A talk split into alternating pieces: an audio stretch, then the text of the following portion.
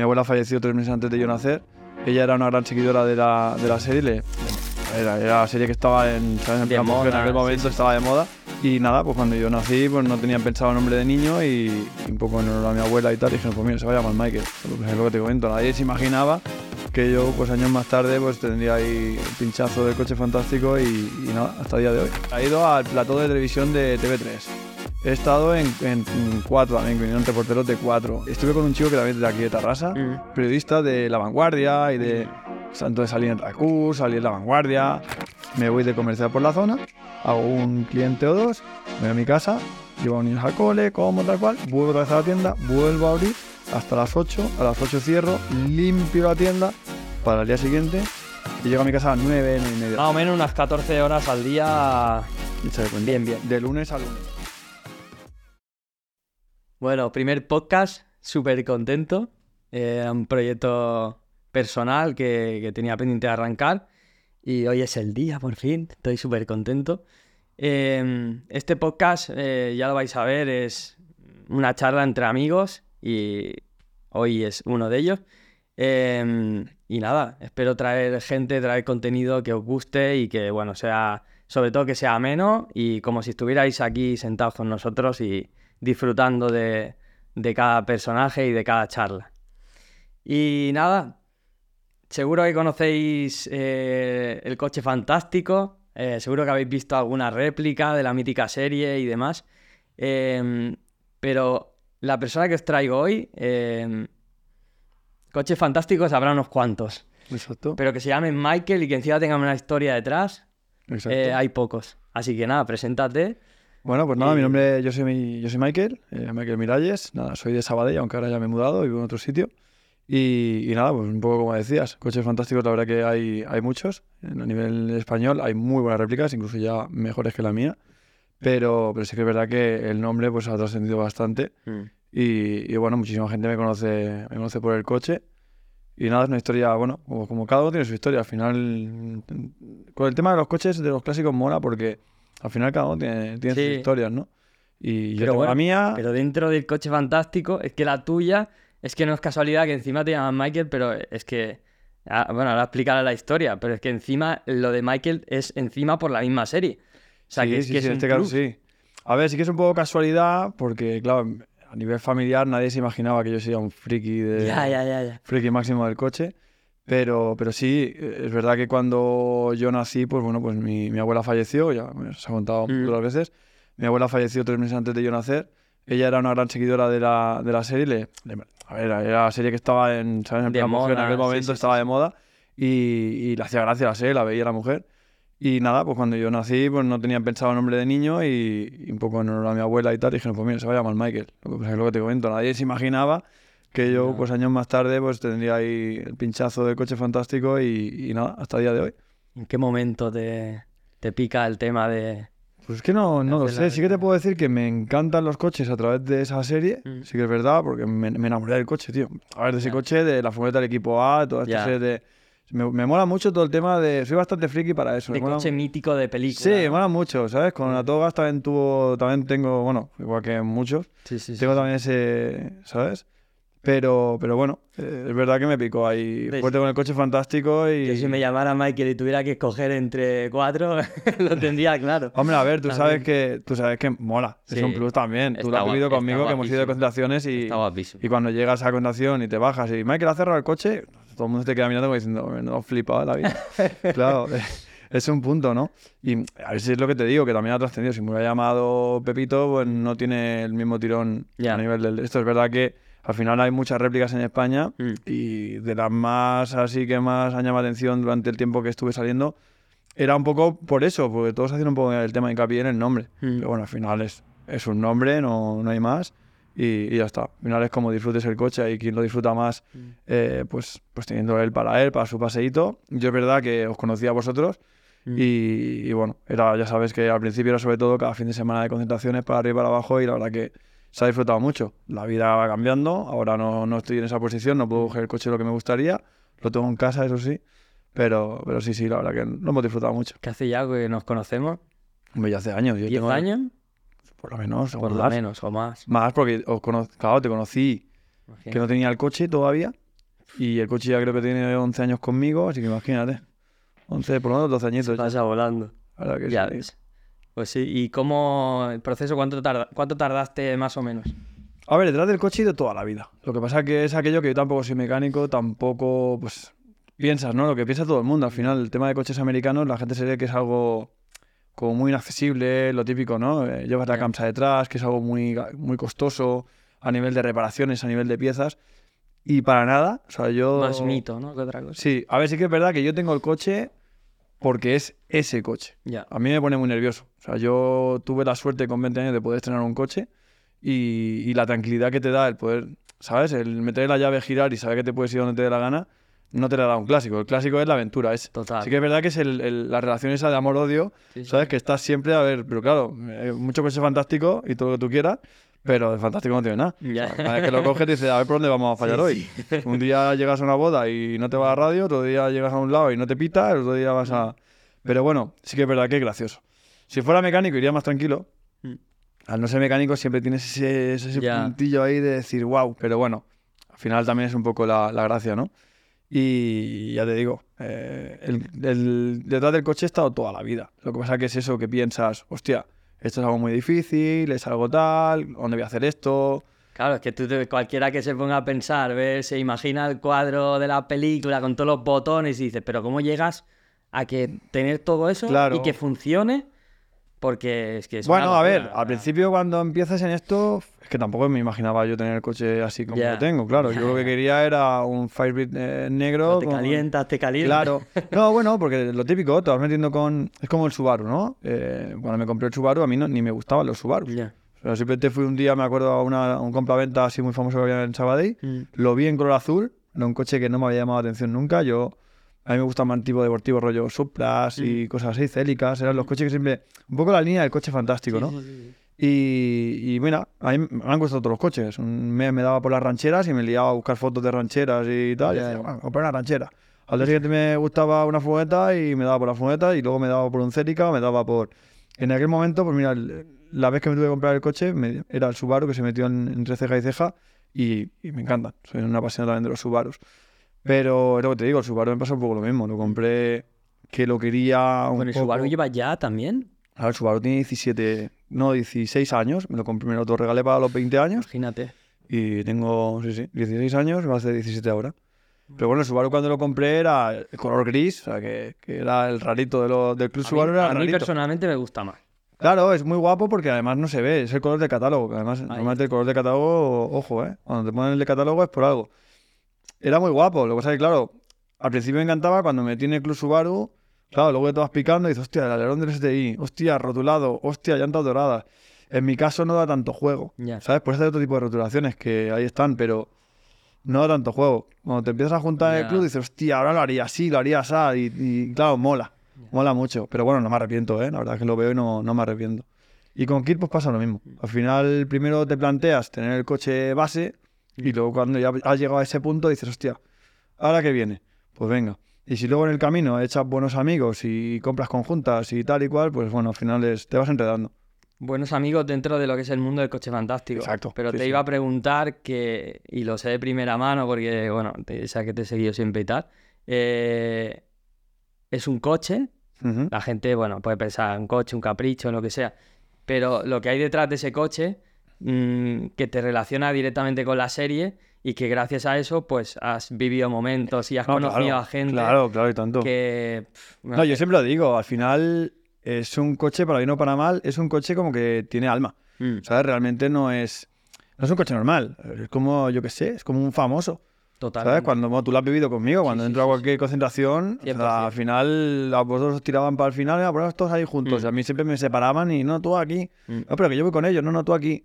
Y a nivel mediático tiene mucho tirón, ¿vale? Porque juega con varios factores. Juega factores de los coches americanos, juega factores de los clásicos, de los amantes de los coches, de la nostalgia, de la edad de los 80, ¿sabes? De, una época que, que, que, bueno, que mola mucho. Entonces sí que es verdad que luego el coche también es bastante espectacular, es algo que tampoco se suele ver Mm. Y, sí que es verdad que tiene mucho tirón. ¿Qué es eso? Que Entonces eso te hace abrirte puertas, Claro, exacto. que va alguien, y yo lo sé por la gente que has- ha ayudado incluso a, a fundaciones, ¿no? Y todo esto. Sí. Y gente que, que yo qué sé, que, que ha visto la serie, que el, el poder ver el coche en directo. Exacto. O sea, para ellos están viendo el coche de la serie. Sí, sí, no, o sea, es cual. como el que le gusta a Son Goku conocer a Son Tal Goku, cual. ¿no? Sí, no, no, la verdad es que sí, es que es una pasada. Eh, a nivel de... Es que es nostalgia, es lo que te digo, juega con ese factor de nostalgia de, de- de una época que fue una época muy bonita para mucha gente. Claro, la, la gente de ahora ya no, ya no lo conocen tanto el coche. Querían lanzar un remake, pero llevan tantos años diciendo lo del tema del remake que ya creo que yo que va, va a quedar ahí. Pero si sacaran el remake, claro, puede pasar dos cosas. Si lo hacen bien, le dan un subidón al coche. Si lo hacen mal, van a hundir la serie literalmente. Pero bueno, eh, la verdad que es eso. Tiene un atractivo muy chulo para todos aquellos que tenemos más o menos rozando los 40 o, o 40 para arriba. Que, hostia, es, es algo brutal. La verdad que es algo brutal. Porque cuenta un poco dónde has estado con el coche, porque es que has estado en, en todos los sitios con el coche, la verdad que te has movido y, y- Sí, y ha salido a ver, me pilló, ya lo sabes tú, nos pilló un poco una época donde, bueno, pues eres papi mil cosas. Yo hice el coche. Mira, yo empecé a hacer el coche cuando lo compré, que fue cuando más lo disfruté realmente. Ujú. Pero cuando más lo disfrutaba es cuando lo llevaba con vosotros, que era el coche una tartana. Sí. Acuérdate tú cuando hicimos la. el Pero salíamos mucho, Claro. teníamos mucha actividad. Claro, pero ¿sabes lo que pasa? Que ahí tampoco el coche tampoco tenía... No había pasta encima del coche. Ya. O sea, ahí era el coche pelado y mondado. La gente, la gente veía el coche fantástico porque al final era, era el coche.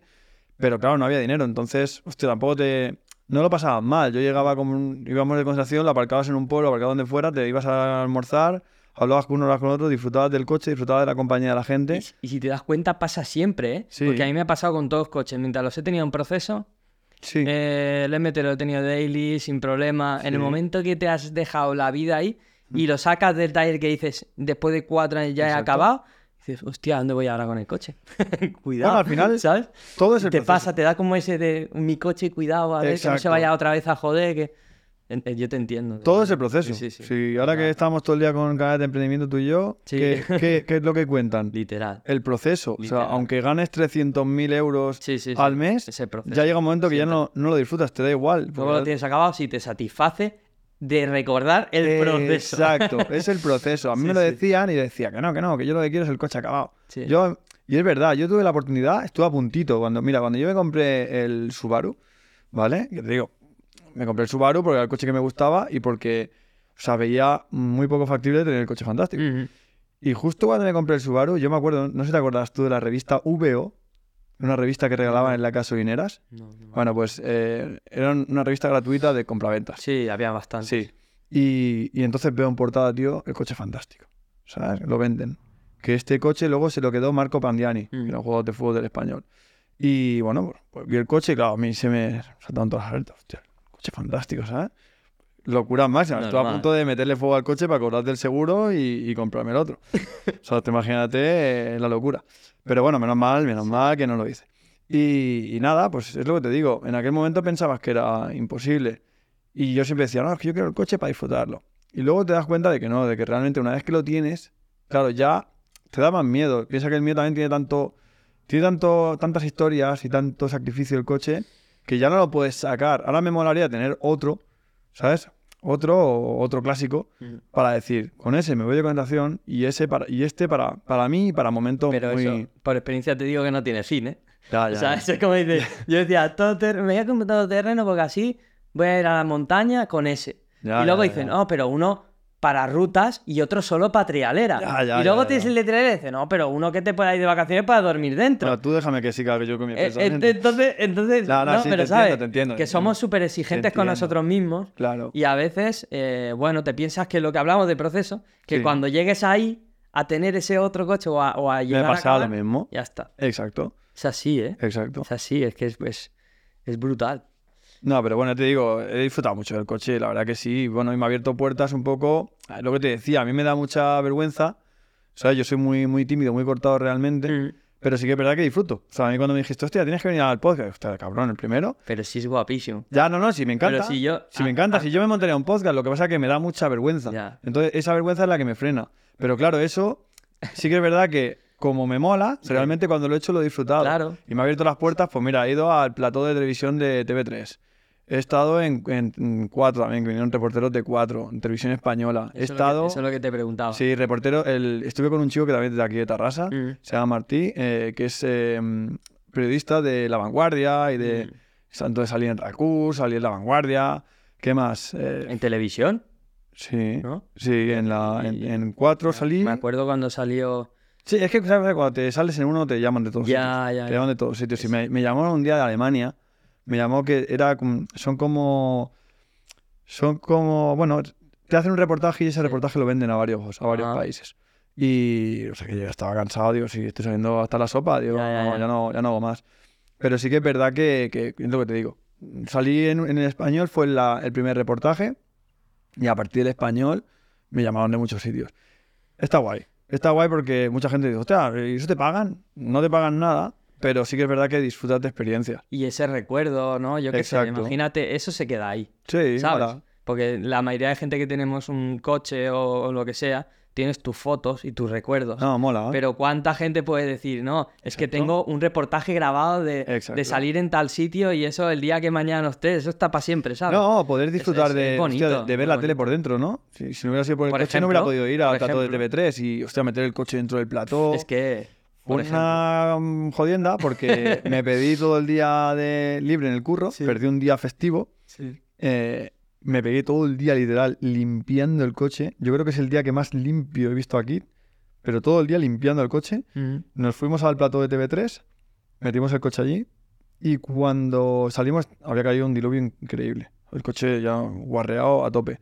Lo que pasa es que fue una putada porque era una entrevista muy chula la que me iban a hacer y fue el día que murió mm, Rubalcaba. Ostras. Y me pegué toda la tarde allí y los últimos dos minutos de programa, literal, me viene un tío de ayer, venga, corre, corre, montate en el coche y entra el coche para el plato que sales. Digo, pero si, si nos vamos ya. No, no, son dos minutos, venga, entra, corre, sal. Y me había perdido todo el día, literal. Porque habían rellenado con la actualidad. Exacto. Ostras. Pero bueno, mira, pude vivir la experiencia de ver aquello un poco por dentro y tal, que si no fuera por el coche, son cosas que no hubiera podido vivir, ¿sabes? O la radio, ir a, ir a un programa de radio. No sé, son cositas que mola. O hacer el- la maqueta de. Hacer el anuncio de la maqueta de Planeta Agostini. Sí, su- su- También son, son cosas chulas, Sí, ¿no? sí, son sí, cosas que te digo, sin, o conocer mucha gente. Al final, Por eso digo que, que la gente, lo que te decía al principio, que la gente ve el coche, y bueno, pues ha hecho el coche fantástico, ¿no? Pero piensa en todo lo que hay detrás. Exacto. Te llevan muchas cosas exacto. que aunque el día de mañana lo que sea no lo puedas tener, pero ese no te lo quita nadie. No, no, sí, sí, son vivencias y hay cosas muy chulas. O cuando hice la sorpresa de Sergio. Eh, Eso te decía que qué relaciones habías podido hacer a través también de, un- de una cosa Sí, material como es un sí. coche, y llegar a tener ese, ese vínculo con una persona y todo es... es- Claro, al final yo intento hacer lo que hubiera lo que me hubiera gustado que hicieran conmigo. De hecho, lo hicieron, ¿eh? O sea, yo le guardo mucho cariño a un, a un chico que es de Granollers que se llama Brecha. Este tío tenía un compraventa de coches. tampoco no era una pasión del coche fantástico. Ya, ya, Tiene ya, ya. un- de coches americanos en general. Y este tío fue el que tuvo la. El, tenía la maqueta, la réplica que te digo de la revista de VO. Entonces, cuando yo vi aquel coche, dije, hostia, tengo que ir a ver este coche en directo. Y fue la primera réplica que yo vi del coche en directo. Entonces me lancé a Granollers, esto ya tenía, pues, 20 años recién cumplido. Y, y este tío, aun sabiendo que yo no lo iba a comprar, además tenía el Subaru recién comprado en la puerta, aun sabiendo que no lo podía comprar, el tío me enseñó el coche, me enseñó el proceso, porque ellos compraron una réplica, aquella época no tiene nada que ver con las réplicas que hay ahora, Ujú. pero esta gente eran mecánicos y más o menos sabían un poquito del tema, acondicionaron aquella réplica y, y, bueno, vi un poquito el proceso, ¿no? Los sábados me iba con ellos y, y era guapísimo, tenía una nave como dos veces la tuya Ya. y, y te- cargado de coches, tenían el, el autobús de, de los Simpsons, tenían taxis, tenían camiones de bomberos, tenían la furgoneta del equipo A, tenían hay una colección de coches increíble. Y entre ellos estaba el coche fantástico, te digo, y lo pude disfrutar. Y el tío me dijo, el día que acabemos el coche, te voy a dar una vuelta que no vas a olvidar en la vida. Y lo cumplió el tío. Me dio una vuelta por Granollers, liando la parda, el tío tenía equipos de música fuera del coche, liándola, ¿eh? O sea, Sí, sí, sí, sí. liándola. y yo, la verdad, mira, que el día se me quedó marcado, pero, pero, pero a fuego. Son experiencias. Son experiencias. Entonces sí que es verdad que, hombre, ojalá pudiera hacer todas las sorpresas del mundo. ¿Sabes? La gente que me escribe, "Oye, que mi primo, que me, o, ¿sabes? Hostia, ¿qué tal? También hay que entender lo otro. Claro, no, que no puedo aquí hacerlo no todo. estamos a disposición del... No puedes. ¿Sabes? No puedes, no puedes. Además, hay muchas veces que no saco el coche ni para mí, No sé. ¿sabes? Pues tú imagínate sacarla, en- ¿sabes? Tiene un riesgo. Es que al final, es lo que te decía, eh, el coche tiene muchas horas de trabajo Mm. y hay mucha historia dentro del coche. Entonces, da rollo. Que por una simple vuelta tonta le pegues un golpe y dices, ¡buah! Y luego qué". lo que hablábamos hace, ahora hace tiempo que no hablamos del tema, pero lo que hablamos de, de la gente, de la, de la falta de ética que tienen a veces de lo de las concentraciones, ¿no? Sí. Eh, cuán- ¿Cuántas veces eh, había llevado el coche ya prácticamente acabado Mm. y, y despistarnos a hablar un momento y tener a alguien subido encima, Sí. casi literalmente? Sí. Es decir, pero es que la gente no, no, no... A ver, los niños son niños y hacen lo que hacen, pero eh, luego el problema a veces no son los niños, son los padres, padres, que encima dicen, sí, mira, venga, ¿qué tal? Pero vamos a ver. Sí, sí, sí, sí, pero bueno, eso me pasa, eso, me- eso te pasa en el día a día. Sí. Me falta un coche. Yo ahora eh, estoy trabajando en la tienda y tengo un Papá Noel gigante en la puerta Mm. y te vienen los niños y, y el niño está literalmente pegando un palizón al Papá Noel Sí, y los padres están mirando. Que dices, hostia, yo también soy padre, tío. Yo a mi hijo, lo primero que le digo es, eso no lo haga, eso tal, eso cual, eso, cuidado con eso que no... ¿Sabes? Estoy detrás del niño. Pero bueno, que es un coche que se ve, que, que es un coche de exposición, que es un coche que tal. Sí. Y, y yo entiendo que, que al final lo llevas a los sitios, que yo a veces también depende del tipo de concentración y del tipo de nicho de gente que sé que va a ir, Claro, pues claro. me quedo en mi casa. Porque, A ver, ya mm, sabes tú que normalmente donde vamos, vamos a conceder de clásicos. Sí. Y a mí, yo, Yo- aquí la yo no disfrutaba mucho mucho porque eran, de, últimamente, eran pueblecitos, te iba, íbamos, es que molaba un montón. Sí. Y cuando arrancamos, Mm. molaba muchísimo, porque Esa íbamos, época fue... íbamos un montón de clásicos y, y es que llegábamos y montábamos la conversación nosotros solos. Acuérdate del día aquel que fuimos a una conversación que llegábamos, la, la habían cambiado de sitio, no sé qué, y nos fuimos a San Quirza. ¿Tú estabas aquel día? No me acuerdo. ¿No? Es casi tantos días y tantos años. No sé si que- venías tú, pero bueno, fuimos a una, a una concentración, íbamos a, a una conce y, y no sé qué pasó, que al final la cambiaron de sitio o se canceló la concentración y dijimos, pues nos montamos la nuestra y nos fuimos un montón de clases y nos fuimos a, a San Mm. Y nos abarcamos ahí todos en la estación y empezaba a venir gente allí. Claro, toda la gente que pasaba por carretera y paraba Lo veían y... y empezaban, claro, éramos un montón de clásicos y nos montamos una concentración allí nosotros solos. No hacía falta nadie más. Y es que realmente nos lo pasábamos muy bien. Mm. Entonces sí que es verdad que es lo que dices, pero claro, ibas a pueblos que al final todos están un poco en la tónica. Yo, por ejemplo, lo más bestia que he ido con el coche te diría que ha sido la de Montmeló. Mm. Ay, la de Montmeló, la de, mm, la de Montjuic. Que es Ah, verdad sí. que ahora también se ha... Bueno, de eso te quería hablar. desvirtuado también, un poco. Porque al final, cuando nosotros íbamos a las típicas. eh, bueno, para los que no seáis de aquí, aquí en Cataluña eh, hay una afición de concentraciones brutal. O sea, eh, tened en cuenta que hay días entre octubre y diciembre que en un mismo día pueden haber cinco concentraciones simultáneas en diferentes sitios y estar las cinco completamente llenas. Sí, sí. Pero mm, en ese tipo de concentraciones sí que suele haber eh, pues el tipo de perfil que cada vez es más joven porque van pasando los años, ¿no? Exacto. Pero cuando nosotros empezamos, pues eh, era sobre todo gente mayor, que era el coche de, de sus sueños, coches que no habían podido tener de jóvenes, pues ahora los tenían y nosotros pues, los podíamos disfrutar y tal. ¿Qué pasa? El clásico que antes no era accesible, ahora es muy accesible, porque ahora es un coche viejo, cualquier coche eh, del 2000, 97, por ahí ya, ya es clásico. Entonces, ¿qué pasa? Que puede ser el coche de diario de una persona. El filtro ya es muy bajo, Sí. y, y qué pasa? Que eh, en Montjuic, por ejemplo, ¿no? Lo que hablábamos de Montjuic. eh, En Montjuic, ¿quién venía antes a Montjuic? Los coches clásicos. Clásico. Y venía la gente a enseñar sus coches. Ahora a mí me gusta ir con mi hija, ir allí a que vea los coches y tal. Y a la que lleva cinco minutos, no pasarán cinco minutos sin que haya un coche pasando por el medio cortando. Ahí pegando petardazos, liándola, Yo hace tiempo, acelerando. hace tiempo que no voy, ¿eh? pero, pero sí que... Yo las últimas veces, entonces, ¿qué pasa? Pues que la gente que trae sus joyas, gente que traía desempolvar su, su coche que vale un dineral o, o tiene su valor sentimental por lo que sea, pues está empezando a dejar de ir. Y al final, eh, pues se está transicionando eh, ese perfil de gente a un perfil que no es para lo que se hizo. Y que al final, pues, oye, hay que vigilar eso porque al final mm, los que, los que vamos a ir, que tenemos experiencia, ya sabemos quién va y qué hacemos. No Nos quedamos en casa No vas. que se junten ellos y peguen cuatro acelerones. Yo ya de por sí bajé mucho el ritmo de concentraciones porque con el tiempo, ah, yo sabéis que soy un quemado de correr y si tengo un rato prefiero ahora ir a, a hacer un tramo o a ir a una tanda que a ir a, a aparcar el coche. Ya lo disfrutamos juntos mucho tiempo y ahora pues quizá no me llena tanto, pero sí que cuando voy me encuentro mucho eso y me da mucha pena. Me da mucha pena. Sí, no, no. ver. Yo, mm, concentraciones así multimarcas, sobre todo con kit, no, no, no lo metería porque es una locura. Y Mm. aparte que es lo que te digo, que luego está el típico que se lía a pegar trompos allí, se le va el coche y, y la, la hemos liado. Literal. ¿Sabes? Literalmente. Aparte es que tampoco, ya directamente a mí ni me mola. Aunque no vaya con, aunque vaya con un coche normal, ni, no me molan, tío. Ya. No me mola porque, lo que te digo, la peña va muy pasada, está el típico que quiere, no sé, ¿sabes? Mm. Que, que todos hemos sido jóvenes, todos hemos hecho el cabra, pero, hostia, hay tanta gente, tío, liarte. eh, se han visto hostias y digo, te llevas alguno por delante, lo que sea, no sé. A mí, a mí no, me- no me acaba de. La verdad es que no me acaba de molar. Pero concentraciones, la verdad que las he disfrutado mucho. Sí que es verdad también, concentraciones de clásico donde íbamos, pues, entre comillas, iba tranquilo. Yo aparcaba el coche, que a mí, compañeros míos de afición me decían, pero tío, ¿cómo dejas el coche ahí en medio y te vas a almorzar? Sí que es verdad que a veces lo pienso ahora y dices, "Uf". pero es que también te pones a pensarlo, es que es la única manera que puedes disfrutar del coche. Ya. Porque es que si no, es que al final no lo sacas. Lo tienes todo el día en el parking. Y es o lo saco y me expongo, Mm. O no sales. o no sales, literal. Mm. No sales. Y sí, tienes el coche muy bonito, lo tienes en el parking, pero Está en tu casa. Está en tu casa y ya has visto y ya has hecho 10.000 fotos. O sea, Sí. al final yo la, la forma de disfrutar del coche realmente es esa. Mm. Ya no es por... eh, Sí que es verdad que lo que he notado, que antes me molaba al principio, pues lo típico, ¿no? Hostia, y... tengo- esta- estabas toda la mañana hablando. O sea, yo me pegaba desde las 10 de la mañana que llegaba hasta las 2, tú lo has vivido, hablando con gente que no conozco, que me preguntaban sobre el coche y al principio, pues bueno, podría negar que al principio quizá lo disfrutaba, ¿no? Porque era un poco el orgullo, ¿no? De decir, hostia, cinco años de largo trabajo, de toda una vida peleando detrás del coche, hostia, lo he conseguido, a la gente le mola, quiere saber, yo lo entiendo, pues le explicas.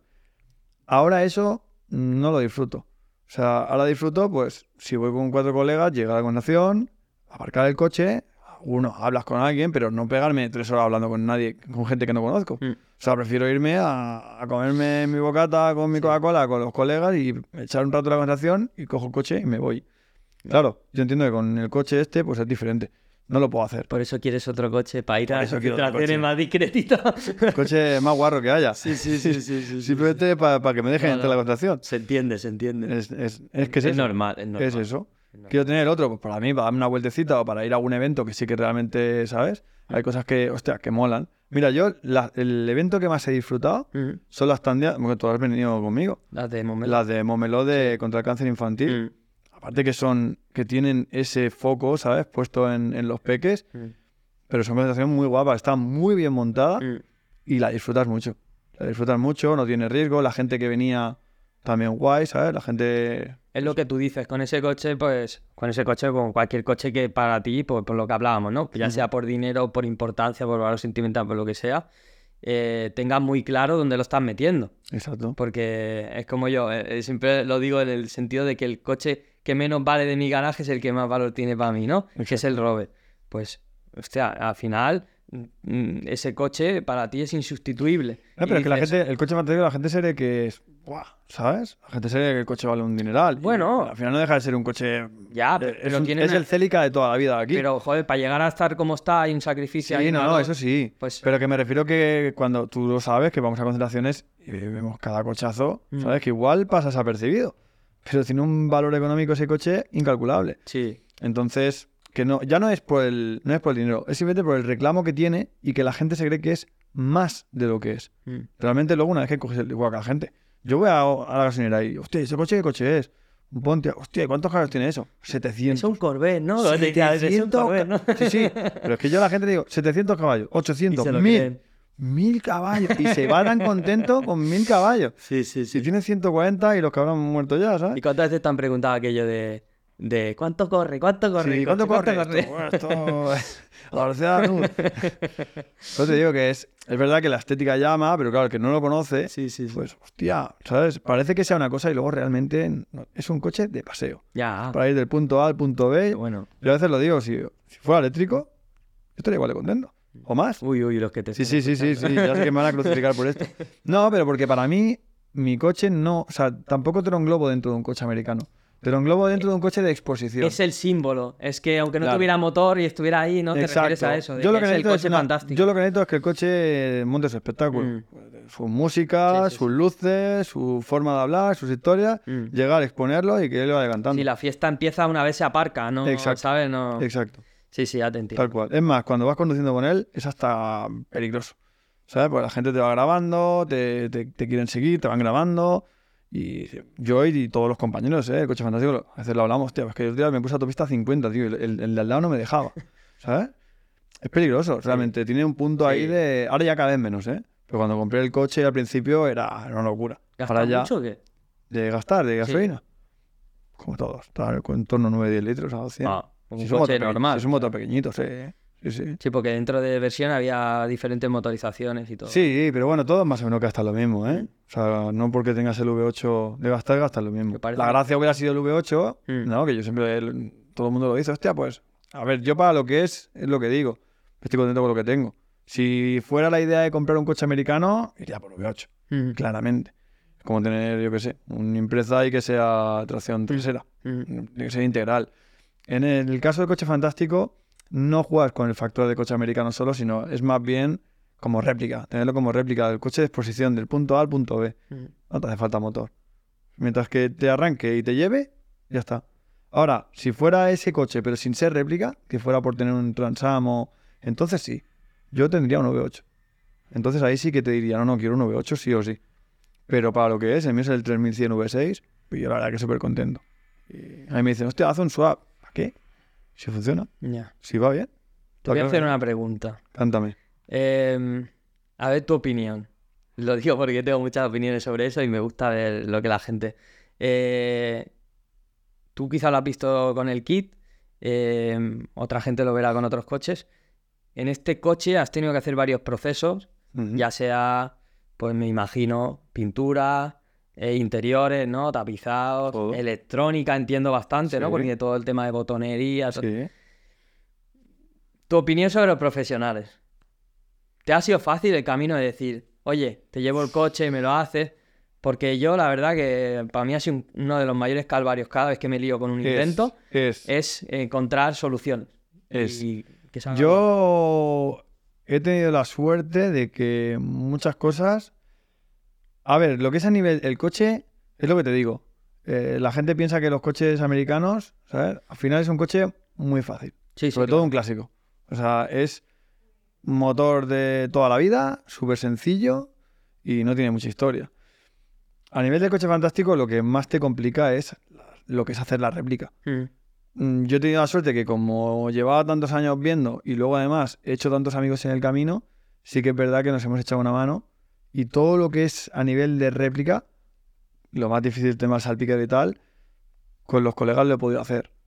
A nivel de chave y pintura, teníamos un taller también que era un amigo nuestro, que ha sido el que ha hecho la gran mayoría de réplicas de aquí de la zona.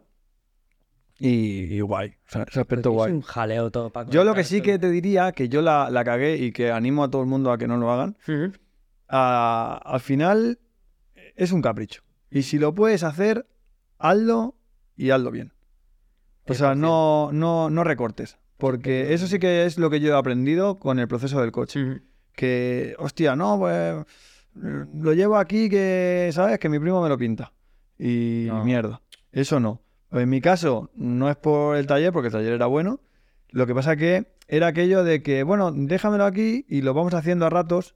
Y como había confianza que era un colega y tal, claro, yo también coincidió también con un problema de salud de mi padre, con lo cual, entre comillas, pasé del coche. El coche estuvo nueve meses en el taller. Y claro, nueve meses son muchos meses. Y tanto. Por muy profesional que seas, arrancas con una faena y lo dejas para hacer otra y cuando vuelves ya no sabes en qué punto lo habías dejado y no. Yo creo que es una cosa para cogerla y hacerlo. Entonces, eso sí que si tuviera que volver a... Bueno, de hecho tendré que pintar el coche algún día de nuevo, lo quiero volver a pintar ahora que lo tengo en casa y tal. Y, y el día que lo pinte, lo desmontaré yo íntegro en mi casa, lo prepararé, llevaré el coche en el chasis y diré, píntalo. Y lo que me cobre, me da igual, pero, pero ya está, porque no lo voy a volver a hacer. Entonces, cuando lo tenga, lo volveré a mi casa y poquito a poco lo iré montando otra vez de nuevo. Pero ahí sí que te digo, o por ejemplo, yo que sé, el que compra las piezas, yo.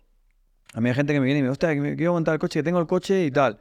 Eh, no, tío, hace el proceso, tío. Empieza la réplica por fuera, luego te metes en el salpicadero, luego si quieres, ahí en el tema de interiores, asientos y demás. Y luego lo último que yo haría sería el tema de salpicadero, la electrónica Mm. y toda la historia. Porque al final, si tú llevas el coche, es un coche, en este caso, ¿eh? Es un coche que llama la atención y que la gente te va a ir a ver, te va a ir, ¿sabes? lo vas a enseñar mucho. Lo vas a enseñar, ¿sabes? Entonces, claro, llevas el coche por fuera de estar talado, pero llevas el salpicadero. No queda bien. Al final, si llevas el, o llevas el coche luego de interiores, llevas todos los asientos rajados, pero llevas el salpicadero. No sé, ¿sabes? En cambio, si llevas el coche bien por fuera, lo llevas bien con tus asientos y tal, luce bien. No tienes salpicadero, pero el coche luce. Y una vez que ya lo tengas todo completo, el siguiente paso y último quizás sería el tema del salpicadero e interiores. Entonces, yo sí que lo veo ahí, pero hacerlo bien, los pasos y sin ahorrar dinero. No, voy a comprar los asientos, le compro una tela parecida. No, tío, es una réplica. Si lo vas a hacer, hazlo bien. En todos los coches, aunque no sea coche fantástico, pasa lo mismo. Sí. Porque, claro, tú en tu mente ves opciones baratas, ya sea en piezas o en horas, y, y en tu cabeza lo de que quede mal no está. No. O sea, ¿para qué le voy a llevar a este si no sé qué? Yo cuando hice el M3, a mí me servían unos frenos, unos, unos D2 o me servían unos semibaques marca...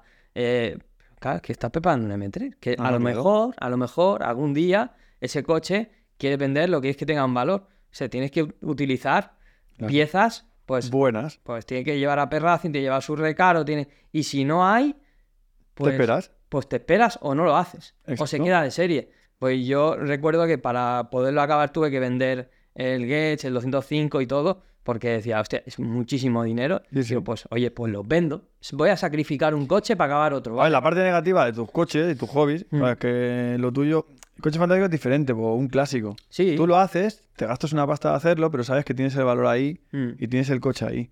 Que es por eso que yo puedo tener ese coche. Sí. A mí me gusta mucho el tema del drift. Yo seguramente si no tuviera el de esto me molaría tener algo para hacer el cabra. Mm. Pero claro, no soy mecánico. Ya. Lo que decimos, ¿a dónde vas? No, Luego y- vas con y- un coche y así. tienes que ir al mecánico para cada coche. Claro, y luego aparte vas con un coche así y no puedes ir regateando. Evidentemente, No, ya te no, no. entrando y se frotan las Busca manos. diciendo, soluciones.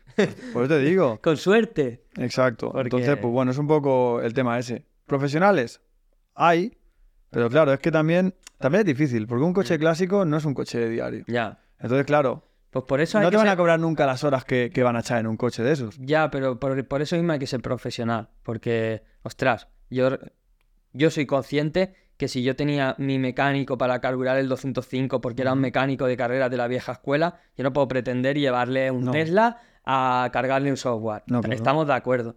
Pero si tú eres un mecánico, un, taller normal, y yo te traigo un coche, aquello de, hostia, un... e-".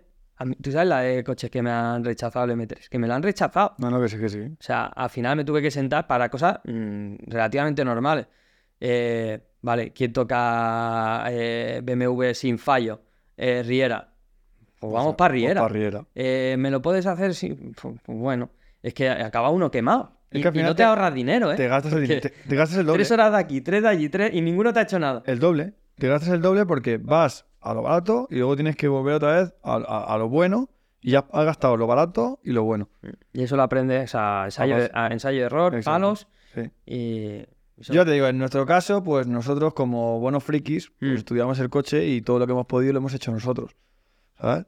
Y a día de hoy, pues bueno, es lo que te digo, es muy sencillo. Todo lo que he podido hacer yo, yo sin tener ni idea de mecánica, ni idea, pues mirando por YouTube o hablando con uno, hablando con otro, pues ha sido cambiando. Yo cuando tenía el coche terminado, lo saqué del mismo taller, el mismo día que me iba, al- fui a buscarlo y me iba directo al trabajo.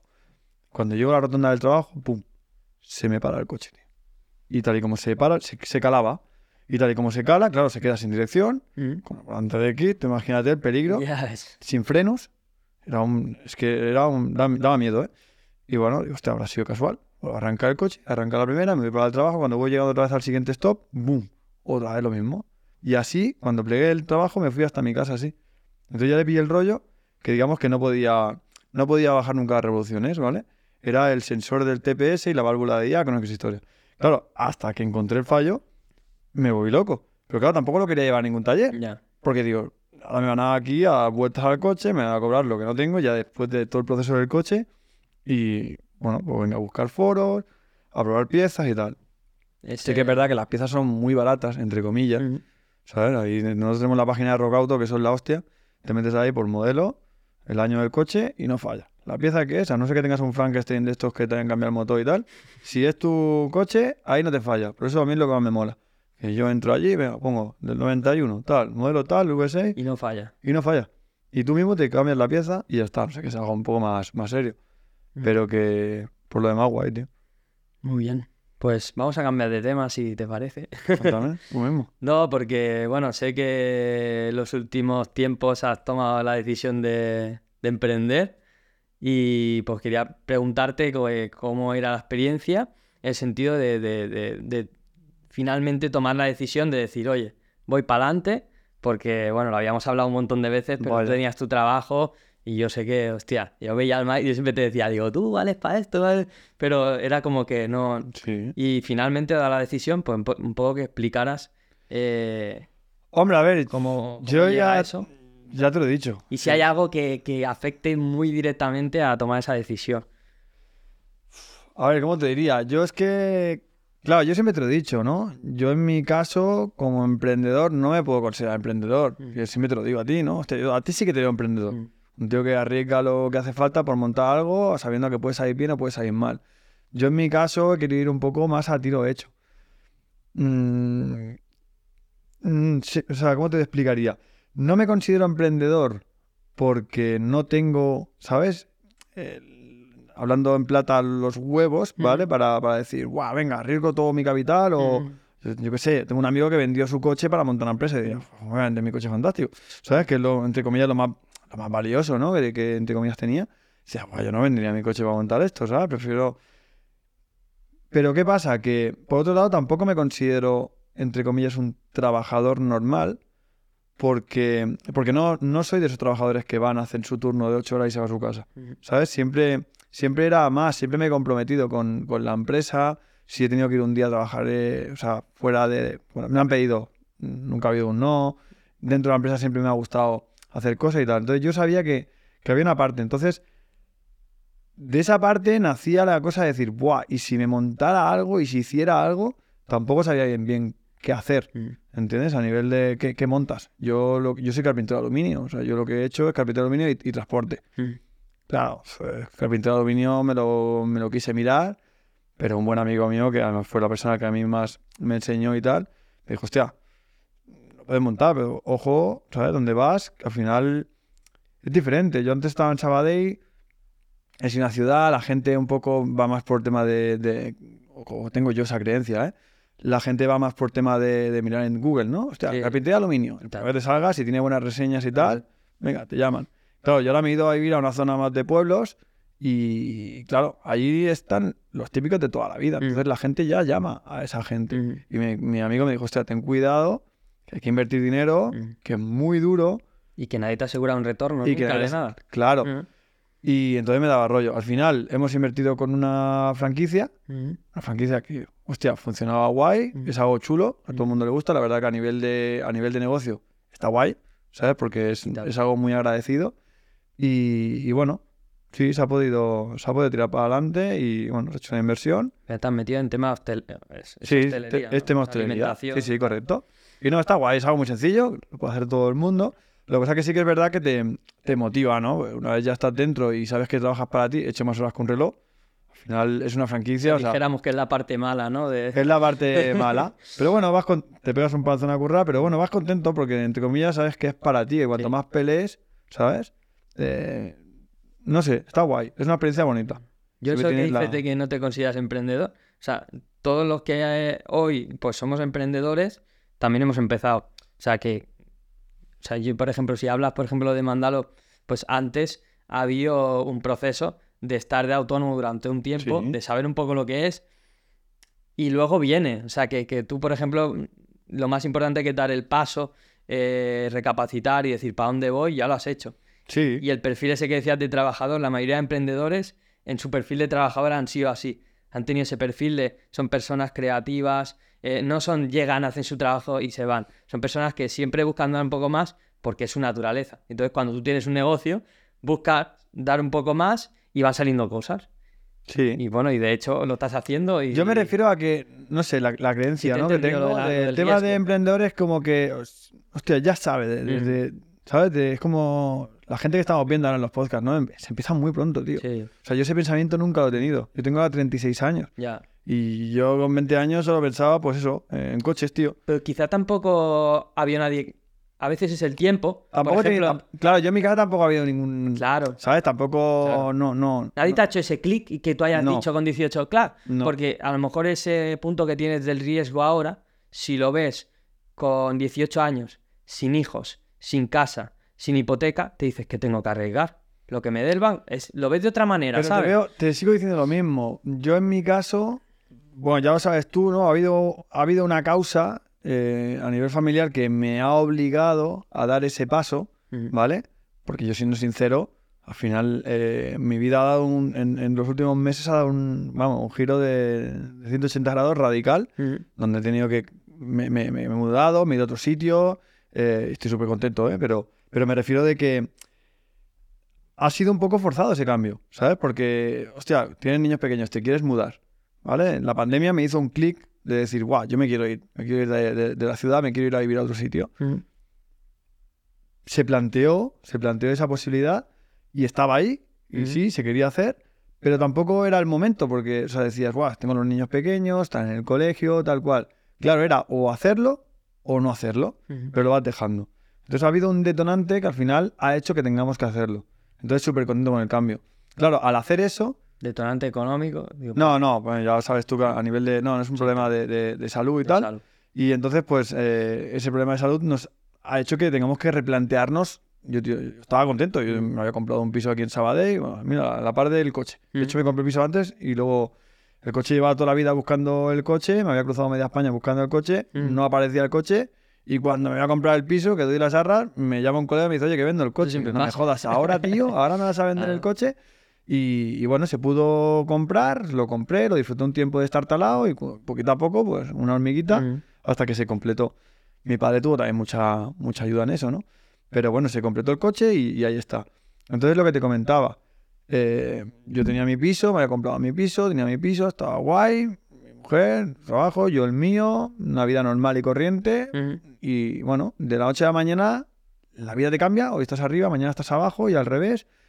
Y, y tenemos que replantearlo todo, decir, esto así no. O sea, por mucho que queramos, no podemos estar así, hay se que ve claro, replantearlo. se ve claro. Entonces, claro, me ha ido bien. O sea, no te, he tenido la suerte de que, bueno, pues yo no estáis mis buenos y, y he podido enderezar un poco la situación. Ujú. Pero realmente, si no llega tal, pues igual lo hubiera pasado mal, ¿eh?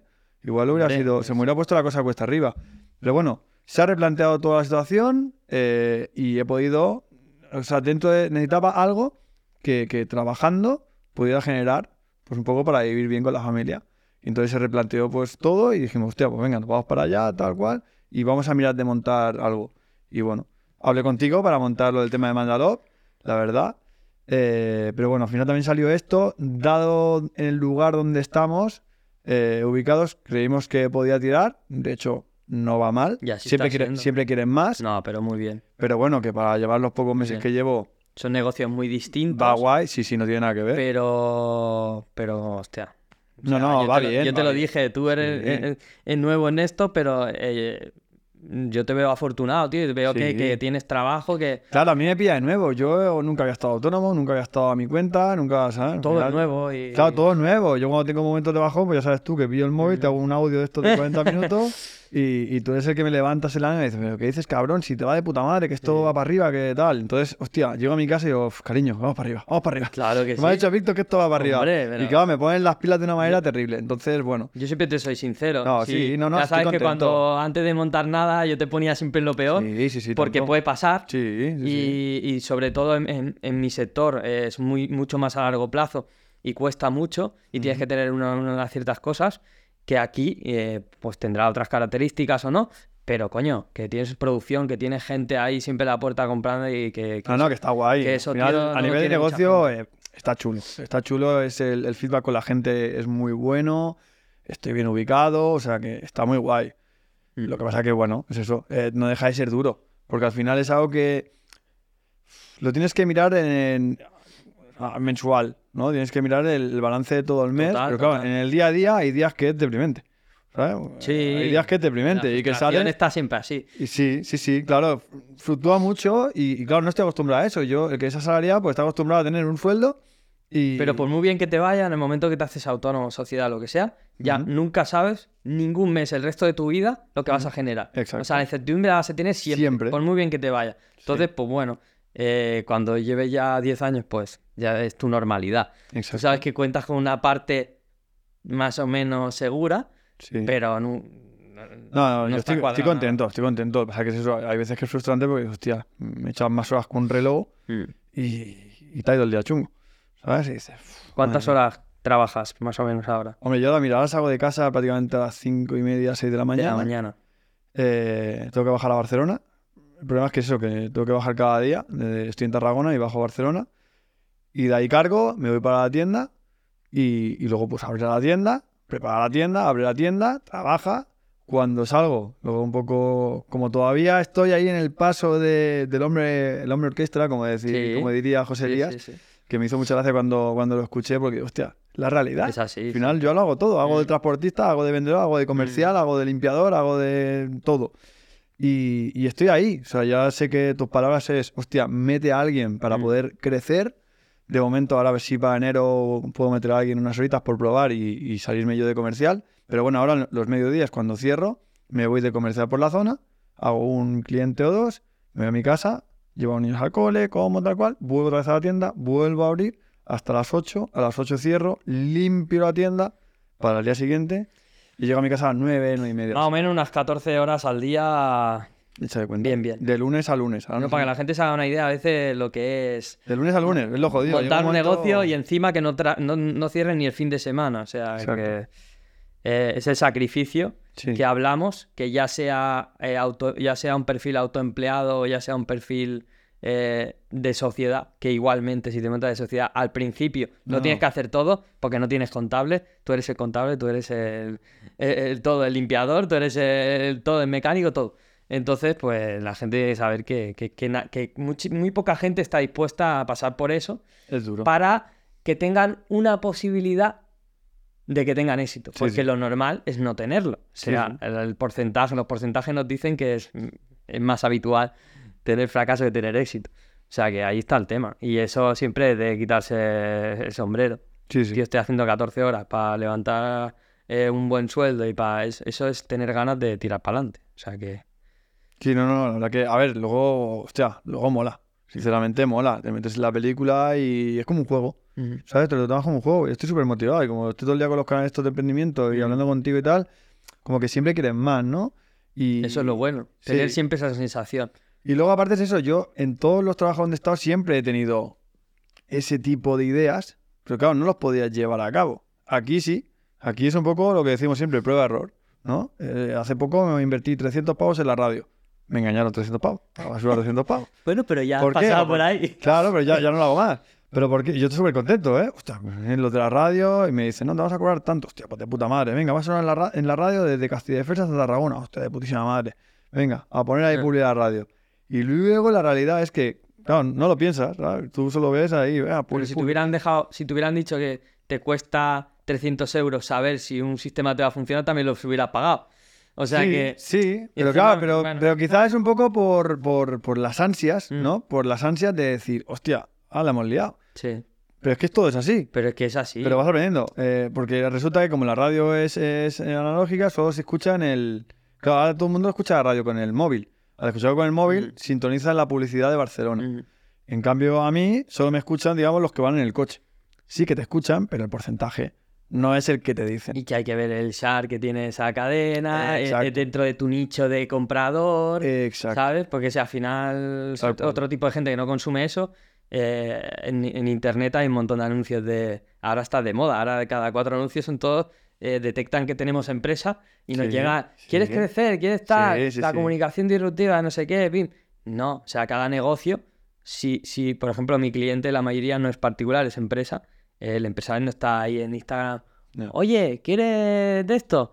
No, o sea, mi, mi- mi sector es más de posicionamiento, de que cuando una empresa va a contratar un de estos lo encuentre fácil en, en Google, es más un tema de SEO, de, de publicidad tradicional, de porque es un sector, pues, Es no todo funciona en todos los sectores. No, no, que y la gente te vende que pues, porque si Es haces esto, Mira, yo hice súper contento. Eh, llego allí y digo, venga, voy a hacer flyers. Hago 5.000 o Mm. 7.000 flyers. Hice un montón de flyers. Tengo la tienda llena de flyers. Porque me pongo yo a repartirlos y me viene uno y me dice, oye, ten cuidado con esto, que aquí, el pueblo donde estás, está prohibido repartir flyers. Hostia. Cuando me jodas. Y digo, pues estoy empapelando las calles con flyers. Pues ten cuidado, dice, porque multan a la empresa y a que lo reparte. Y digo, ¡fua! Una multa doble. Pero es que luego los ponía en la zona azul, en los coches, también iba, iba poniendo el flyer. Y también lo mismo, no puede ser. Tienen que ser empresas que se dedican a eso. mm, O sea, que haga también otra empresa que te el flyer o a Mm. buzoneo y tal. Entonces, pues bueno, es, es prueba error. Es ir probando cositas y hay algunas que salen, otras que no. Si el, Y- si el secreto no es el secreto, el secreto es no parar de probar cosas. Yo he sido mi error muchos años de Sí, decía, mi cabeza va por ahí, es venta de esta manera y tal, no funciona. Bueno, seguimos probando, seguimos Mm. probando en lo mismo. Y no es lo que es muy obvio, ¿no? Eso de que haciendo lo mismo puedes encontrar diferentes resultados, pero luego te tienes que dar de frente Sí. y darte cuenta No, que y, tienes que y tienes que probarlo. Yo me acuerdo cuando hablé contigo que te dije, no, porque quiero hacer reparto a domicilio y tal y cual. Y me dijiste, pero vamos a hacer eso. Te sale más a cuenta hacer de comercial. Y yo, ya, pero es que quiero probar reparto. Y tú me dijiste, no lo hagas, que tal, que te sale más a cuenta. Yo, R que R a probarlo. La realidad, tampoco Bueno. es para tanto. Pero bueno, Entonces al final, pues bueno, no, no te hice caso de que- porque necesitaba probarlo. He visto que es verdad, pues venga, reculo y ahora me voy por otro lado. Entonces ahora estoy de comercial. Yo, Y- yo lo único que vi claro eh, eh, lo tuyo es eso, que todo el tiempo que tú inviertas con tu perfil que tienes, que es súper social, que tal, de fuera de, de- de estar... Porque servir un producto lo puede hacer cualquiera, Sí. pero el venderlo como algo tuyo, tu negocio a la gente y conseguir relaciones comerciales, eso nadie como tú, tío. A ver, en, Y- mi y caso, lo mío tampoco saliendo. estoy vendiendo enciclopedias. También Da hay que igual. decirlo. Al final estás Pero es recomendando tu producto, producto, que, sí, que es tuyo. pero que es algo que es algo que es muy fácil, ¿sabes? Sí, pero manda tú a alguien a hacer colaboraciones. Llega allí, no, vale. No, mira, que es mío, que tal, que eres tú la cara visible y, y- lo otro sí que lo puede hacer cualquiera. O sea, al final, es lo que hablaba el otro día en las stories, que mecánico, pues poner un filtro lo puede hacer cualquiera. Pero sentarte en tu casa y decir, vale, esto lo tengo que hacer crecer, ¿cómo lo hago? Voy a tomar decisiones. Alguien que tú le pagues para eso va a decir, yo estoy aquí ocho horas y cuando llegue a las seis me voy a mi casa. Sí. Y no me voy a, a estar por la noche comiendo la olla a ver qué hago mañana. A ver, son prioridades. Hay mucha gente que no. Yo, te- yo he tenido compañeros de trabajo que han sido unos cracks en lo suyo y les he dicho, ya, tío, ¿por qué no te- nunca te has dado por, ¿sabes? por montarte algo y tal y cual? Porque yo siempre tenía esa inquietud. Sí, lo, lo que sé, pasa lo que, sé. lo que pasa es que no me atrevía a La dar el paso, ¿no? Digo, hostia, tío, con, con lo bueno que eres, tío, ¿por qué no lo haces, tío? Mm. Y bueno, porque yo priorizo las cosas, tío. Yo, yo tuve un compañero que me dijo, no, porque yo, mi padre, estaba todo el día afuera y, y de alguna manera yo me he criado sin la figura de mi Mm. padre, ¿sabes? Sí, hemos vivido bien, hemos hecho vacaciones, eh, pero, ¿sabes? Prefiero ganar menos y poder disfrutar de mis hijas y tal. Y tiene toda la razón del mundo. Pero eso es muy relativo. Porque Sí. yo, si. en- por ejemplo, yo he sido al revés. Yo he sido el caso al revés. Si yo hubiera estado trabajando en una empresa, yo no hubiera disfrutado de mi hija. Pero yo tenía una empresa y yo dije, ahora voy a parar el ritmo. Y ahora ah, van a hacer mi hija y ahora voy a teletrabajar y voy a dedicarle un tiempo a ella. Y yo me he podido dedicar hasta que ella empezó a ir a la guardia, hasta todo el día con ella, Sí, no, no, teletrabajando. no, no. Entonces, eso si yo estoy ocho horas en un trabajo, Pero quizá porque también ya tienes la empresa montada. Claro. yo ahora, por ejemplo, acabo de empezar. Claro, yo hasta ahora he tenido una vida muy cómoda. Yo Sí, pero por eso hay que empezar y Yo, claro, manejar. Exacto, Pero yo porque ya he empezado tarde. ¿eh? Yo, por ejemplo, yo trabajando de aluminio, sobre todo ahora desde la pandemia, todas las empresas, o la gran mayoría, muchas, hacen turno Mm. seguido. Pero tú en un año le puedes dar la vuelta. eso. Sí, no, no, y antes, antes le vamos a dar Tú la le vuelta. metes a alguien allí y cuando te des cuenta, dedicas las horas que tú Sí. creas conveniente y O sea, los días que realmente tú estés sí. motivado a ir a un sitio y decir, oye, que este es un, un día de mierda. O sea, hablando claramente. eh, Me doy la vuelta con el coche fantástico. eh, sí, lo que sea, Sí, sí, sí, pero a veces es mejor no picar una puerta que picarla mal. Porque, y más en un sitio local, que la empresa que va- te va a abrir la puerta eh, es la misma que va a haber mañana. No, se transmite, eso se transmite. Es verdad que estás de cara al público y se transmite. Yo el día que estoy en la tienda y estoy guay, o sea, transmite ese buen rollo y se nota. Hmm. El día que llevas unos días que no tal y que cual y estás más chafado o tienes algún problema personal o tienes cualquier cosa, hostia, no estás igual. No, Y se nota, se transmite mucho, eso, es cierto. Es eso, o buscar, o irte a hacer ejercicio, o salir con tu coche, o darte lo que sea, y te recuperas bien, que no, a tu casa, a hacer trabajo de oficina, Sí, o a servir, lo que sea. Sí, sí. Pero eh, es mejor eso que no, que no picar una mala No, no, eso está, la verdad es que sí. O sea que bueno, a mí ahora me da cierta rabia decir, hostia, no haber empezado antes, Claro. o, ¿sabes? Yo veo, yo en mi caso es una franquicia y, los chavales que la han montado, hostia, tienen una edad, tío, 23, 24 años, han montado todo el tingla que han montado y dices, hostia, les puede salir bien les puede salir mal, pero Tiene hostia, factor, el factor cuando todo el mundo está ahí. de fiesta, de su edad, están de fiesta o están para arriba abajo, ellos están aquí currando, Mm. ¿sabes? Y la verdad es que lo pueden llevar mejor lo pueden llevar peor, Mm. pero la verdad que chapó por ellos, tío. Y te pones a mirar en, en canales de emprendimiento y hay mucha peña con 16, a- sobre todo a nivel tema online, tema Pero web. también hay muchos mayores, ¿eh? Sí, que, que, que- que quizá eso es lo que puede determinar el éxito porque lo que hablábamos, ¿no? No, la experiencia. Con 18, eh, pues no tienes nada que perder. Ya. Pero si teniendo mucho que perder te metes, Sí, no, es claro. porque, ojo, ¿eh? esa Claro. persona lo va a dar mm, el triple que a lo mejor es que no, tiene sí, sí. 18, ¿eh? Y tanto. Bueno, o Porque- tienes, o tienes unas responsabilidades. Por eso digo. que- Trabajas cada día por una responsabilidad. Cuando no tal, no, igual te, ¿sabes? Sí, lo montas mucha ilusión y pierdes la ilusión o dices, mira, yo paso aquí, ahora pongo aquí a alguien y me voy con la moto a vueltas o me voy a, ¿sabes? que, Claro. que eso es fácil que te pase joven. Que eso Has- pasa. Has emprendido Sí, y tal, pero te, tienes problemas de pareja, de, de salir, de te vas de fiesta, te pues al final eso te quita la energía y no rindes como tienes que rendir. O sea sí. que no, yo por la edad no... Que claro, que es un Yo factor. creo, yo creo factor, que, ¿no? yo de- creo que he empezado tarde. si pudiera volver a empezar, y es más, eh, siempre lo digo, yo cuando soy de mi mujer digo, hombre, yo, yo no quería estudiar, a mí no me ha ido mal. Mm, Yo la verdad es que no me ha ido mal. mm. Yo me puse a currar y estaba contento. Pero ahora que me he visto con, ¿sabes? De decir, hostia, de un día para otro te cambia la vida, sí que es verdad que al final, mm, con lo que tenía, era lo que había. O sea, Ya. no podía ya, ya. tener mucho más margen de maniobra. Quizás si hubiera estudiado o si hubiera hecho otra cosa, pues igual tienes formación para, ¿sabes? Encarrilarlo. otro- No sé, ese pensamiento, ¿eh? En mi Sí. cabeza da muchas vueltas. Pero igual tendría la cosa para decir, hostia, pues tiro por aquí por allí. Y me ha cambiado mucho la percepción. Yo le decía a mi mujer, digo, yo los niños, eh, y yo tengo dos peques, y yo decía, no, el día que ellos de esto, pues un poco lo que mis padres me han dicho a mí, ¿no? Decir, oye, pues eh, si no quieres estudiar, pues a, a trabajar, evidentemente. Tiene a que haber currar". movimiento. porque Sí. Puede estar en casa. Pero ahora pienso diferente, tío. O sea, ahora mi idea es decir, el día que mis peques vayan creciendo y tal y que les pueda dar la turra, pues es tirarle un poco de decir, oye, mira, esto, búscate algo que, que hostia, ¿sabes? Que puedas hacer tú, que, que pueda depender de ti, ¿sabes? No sé. Yo tiraría, me mola mucho pues tema de marketing online, eh, todo el tema de cosas Yo, así. yo mi idea eh, personal es decir, oye, eh, que se muevan, tío. Que se Mm, muevan porque que al, prueben cosas. al final yo, yo iba desesperado. Desde, desde que camino y hablo, siempre he querido coches, coches. Yo lo tenía muy claro. Y al final, eh, lo primero que fui es irme a sacar el, el- el grado de coche y luego el de moto. ¿Y para qué me ha servido? Para nada, era porque era mi ilusión.